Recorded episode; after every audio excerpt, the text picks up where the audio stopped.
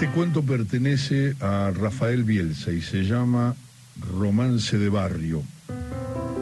No es que fuera feliz antes de que se desencadenara todo, pero indudablemente ya hacía un tiempo que había dejado de sufrir. Vivía en la misma casa donde había nacido y en la que nacieron Nicolás y Cristina, sus dos hijos.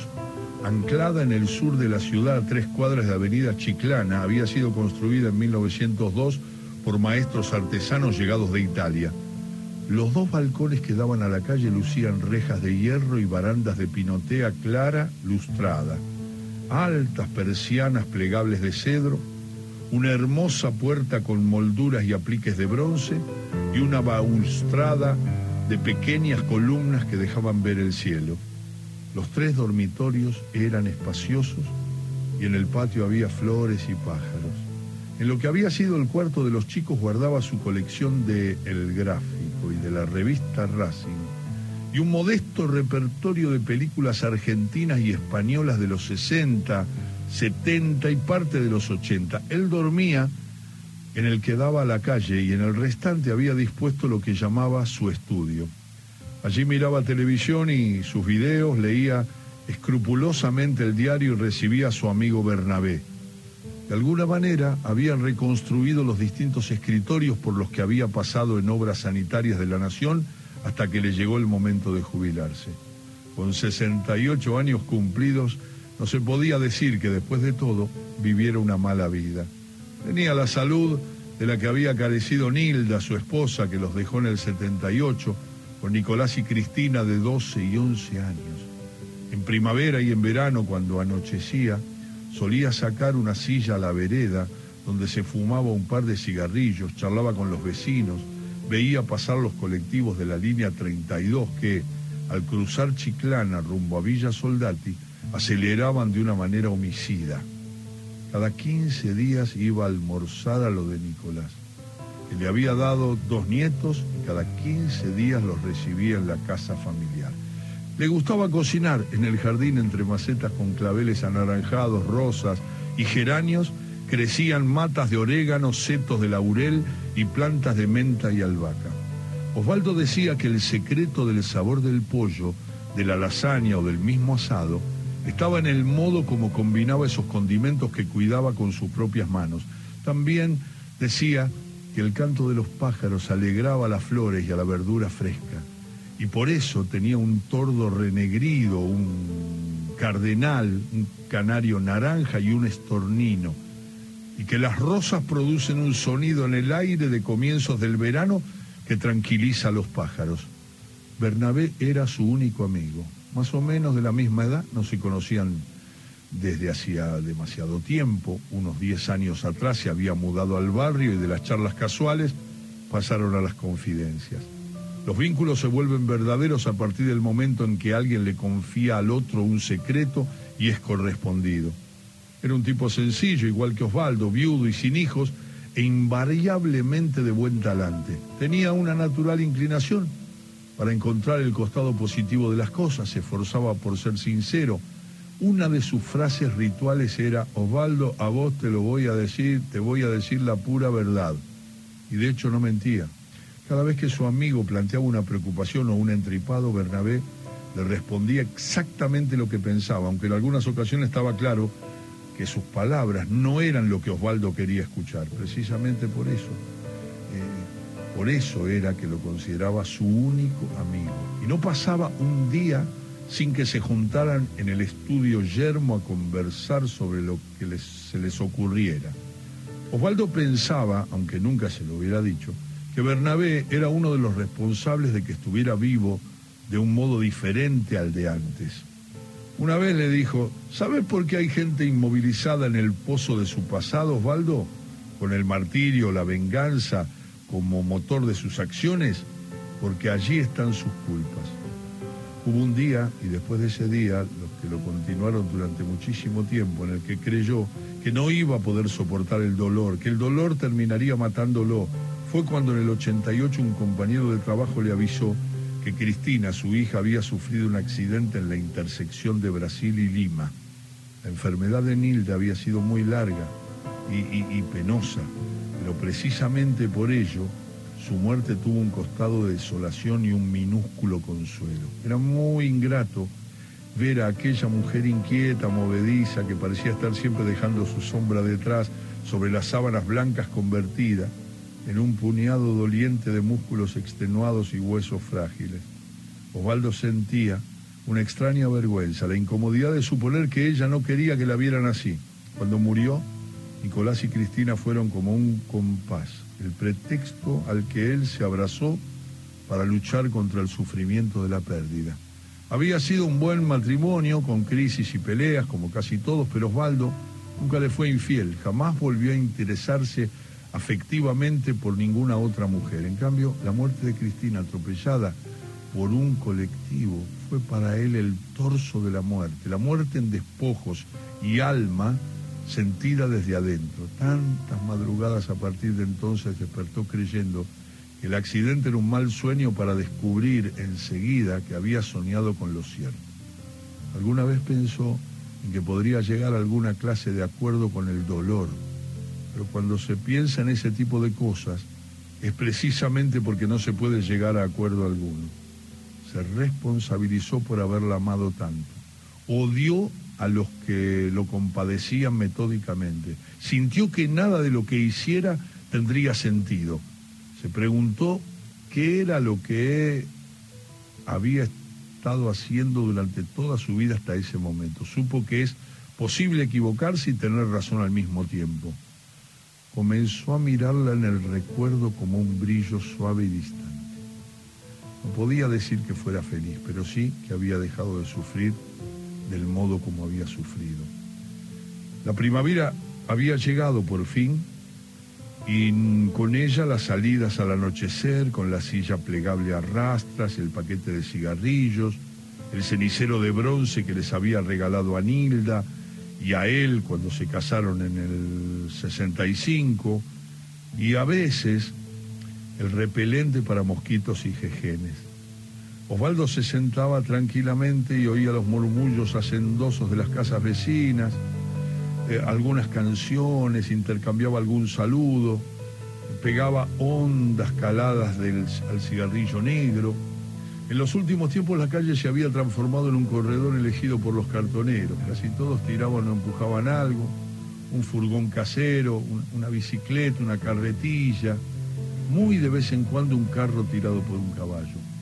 Osvaldo solía prepararles pilas de diarios viejos, o cartones de algunas cajas de vino, de electrodomésticos o botellas vacías.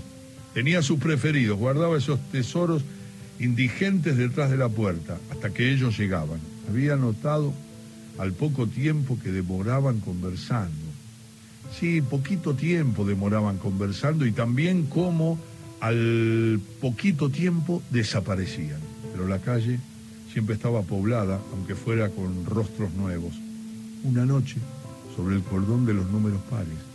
Era precisamente donde estaba la casa de 1902. Apareció un carro con tres pibes encima. El caballo estaba flaco pero limpio y cepillado. El carro pintado con esmero. Del lado izquierdo decía, no tengo todo lo que amo, pero amo todo lo que tengo. Jehová, sin la H, es mi pastor, nada me faltará. Y abajo decía Ramón, Julio, Gerardo, Raúl y Naira. Osvaldo después se enteraría de que Ramón era el abuelo de los chicos, que Julio, Raúl y Naira eran hermanos y hacían el trabajo, que Gerardo era un primo y que del otro lado del carro estaba pintado, el Señor es mi ayuda, no hay de qué temer. Julio, el mayor, tendría 14 años, Raúl 13 y Naira era la menor. No se parecían en nada, Julio era castaño y menudo, Raúl morocho y robusto, Naira tenía el pelo rubio veteado por el sol, la piel con el resplandor blanco de los corales desteñidos por el aire de mar y el cuerpecito de una gimnasta artística. Julio manejaba el carro, Raúl se sentaba a su lado y Naira se acurrucaba en la parte de atrás apoyada contra la puerta con pasadores. Osvaldo decidió instantáneamente que mientras vinieran los diarios, los plásticos, los cartones y las botellas serían para ellos. Pasadas las primeras tres semanas, sí, habían entablado una cierta familiaridad. Osvaldo siempre tenía una frase preparada para cada uno. Julio y Raúl sonreían urgidos, y Naira le contestaba, ¿y usted señorita, cuándo va a la escuela? Para aprender no es necesario ir a la escuela. Algunas noches los esperaba con una botella de gaseosa o con algunos sándwiches o con bolsas de papas fritas o, o algo dulce. Después le habló de ellos a Bernabé y al final, sencillamente, empezó a mirar con impaciencia e inquietud la subida que precedía a Chiclana, enojado con los colectivos de la línea 32 que frente al semáforo hacían rugir sus motores preparándose para la espantada, hasta que divisaba el aproximarse enclenque del carro, usando las calles con desfachatez, y sentía que algo dislocado en su interior recuperaba su lugar.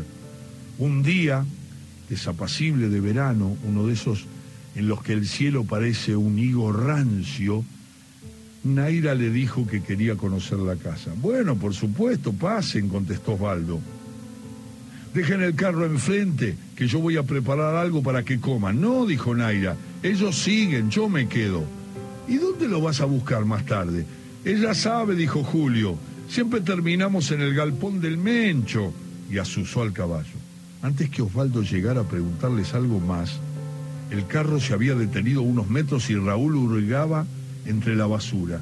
Naira lo estaba mirando, sí, lo estaba mirando con unos ojos que no revelaban nada que ella no quisiera revelar. Y él pensó que tal vez había pedido conocer la casa para que no la empapara el vendaval, cuyas primeras gotas gordas ya estaban cayendo. Con prisa, con apuro, las cosas que estaban sobre la vereda y la hizo pasar. ¿Vos dónde dormís? preguntó Naira. Osvaldo le mostró su dormitorio, el estudio, y luego entraron en la habitación donde estaban las colecciones y las películas. ¿Qué son todas estas revistas? Mirá, esta es la colección de la revista Racing, porque a mí me gusta el fútbol y soy hincha de Racing. ¿A vos te gusta el fútbol? Sí. ¿Y de quién sos hincha? De nadie. Me gusta el fútbol. Este es el primer número que compré. Osvaldo sacudió el polvo que se había depositado. Fue en 1955 después de un empate con Platense 3 a 3. Todavía me acuerdo del frío que hacía y de lo bien que tiró ese día los corner Corbata, que era un gran jugador. La niña lo miraba con una atención letárgica. Y este es el primero de la colección del gráfico. Fue en la primavera del 55. Yo tenía 15 años y en la tapa, este señor, ¿ves? Se llamaba José García Pérez, un defensor extraordinario, el gallego le decíamos. ¿Seguís comprando las revistas? La revista Racing sí, el gráfico hace mucho que no. ¿Y por qué la dejaste de comprar? La dejé de comprar en el 78, en esa época había un gobierno de militares que estaba matando a mucha gente. Ahora también matan a mucha gente, lo interrumpió Naria, con la voz inequívoca de un adulto. Sí, es verdad.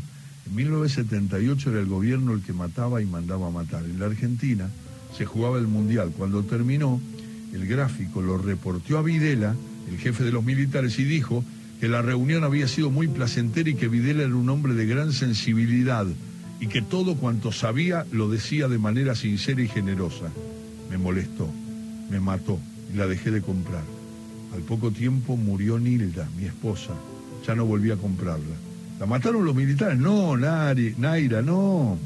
Se murió de una enfermedad. ¿De qué enfermedad? De leucemia.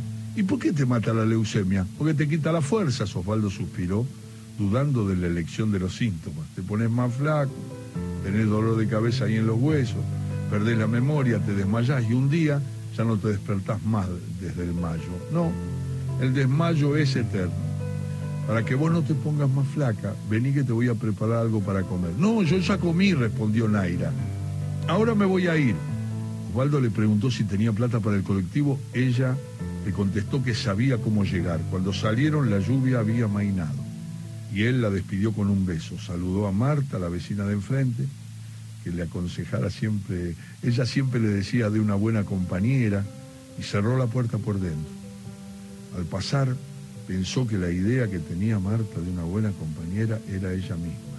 Y se fue al estudio recordando los ojos insobornables y suspicaces de Naira, las preguntas que le había hecho con una voz que no parecía corresponder a su edad, hasta que se quedó dormido en el sillón. Lo despertaron los truenos de la madrugada, se mudó al dormitorio, así como hasta aquella noche Osvaldo Esperaba, impaciente, la llegada del carro y de los chicos. A partir de entonces empezó a esperarla a Naira.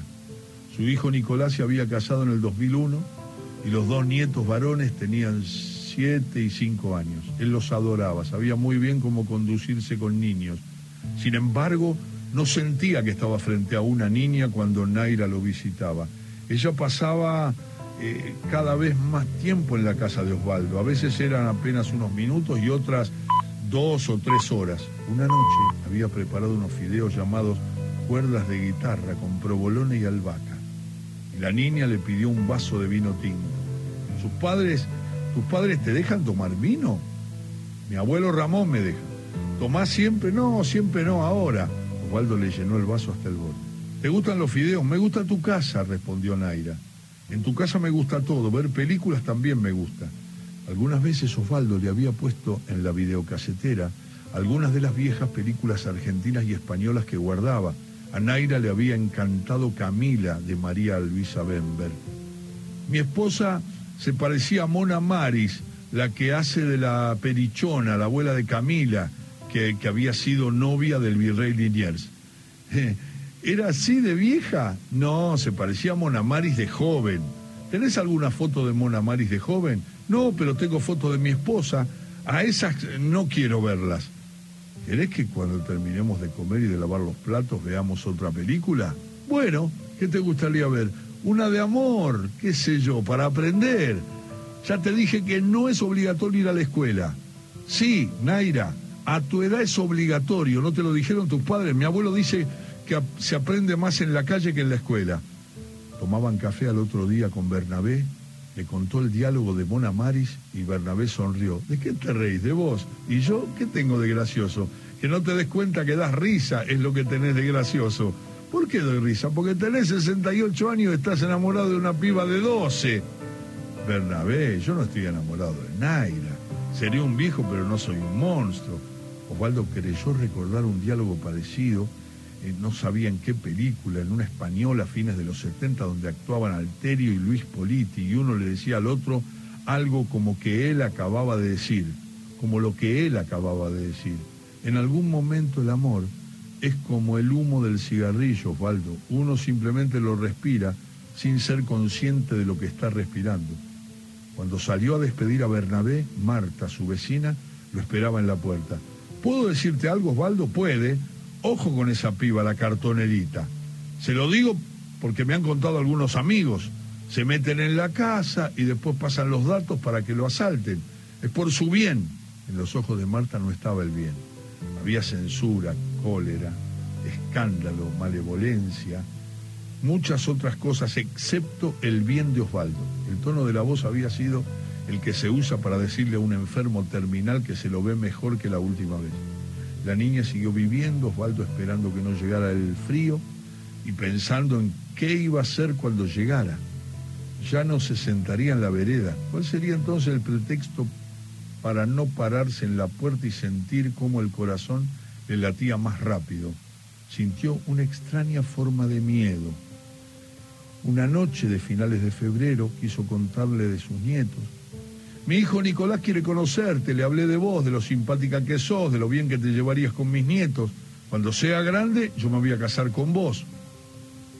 Cuando seas grande, yo voy a estar muerto, contestó Osvaldo, sintiendo que quería oír lo que había oído y que tenía que contestar lo que había contestado. Si, si me hicieras eso de morirte, yo dejaría de quererte, Naira. Naira, estas no son conversaciones, no en lugar de, dejar de quererte, me moriría yo para vengarme. Osvaldo vio la cabeza de la niña, vio en esa cabeza de la niña un aura amarillo pálido tan intenso que tuvo que reprimir el ademán de querer palparlo. Había furia en su mirada y algo difícil de definir, algo así como una afirmación inquebrantable, una certeza. Tres días después, sobre su silla, fumando con tenacidad, Osvaldo no sacaba los ojos de la intersección de su calle con Chiclana sintiendo un hormigueo vivo bajo el esternón. Ya había anochecido, pleno ocaso. Las hojas de los árboles mostraban ese verde resignado que presagia el fin del verano. El aire estaba limpio y el barrio más silencioso que de costumbre. Por fin le pareció verlos, el carro bamboleándose tirado por el caballito alegre y los dos pibes en el pescante por el ritmo que traían. El semáforo debía de estar en verde. Para un hombre el fin del mundo no llega de ninguna de las maneras como lo ha imaginado. Para Osvaldo, el fin del mundo llegó cuando el 32, lanzado hacia adelante calle abajo, como un torbellino de instintos golpeó la parte de atrás del carro. Osvaldo vio al caballo saltar hacia arriba como si una garra lo hubiese alzado del lomo. Vio a los chicos volar hacia atrás una fracción de segundo y desaparecer. Vio cómo la trompa del colectivo aplastaba la parte trasera del carro. Corrió hacia el lugar del accidente, mordiendo la oscuridad. Atravesó Garro, la cortada y luego Salcedo. Y aunque en algún momento de esa carrera desahuciada se preguntó, ¿para qué correr si ya sabía lo que iba a encontrar? Igual no pudo dejar de hacerlo. He leído Romance de Barrio. ¡Qué cuento! El libro se llama Fuga y Misterio, Cuentos de Amor y Fútbol. Con prólogo de Adrián Paenza, el cuento Romance de Barrio pertenece, y lo compartimos, a Rafael Bielsa,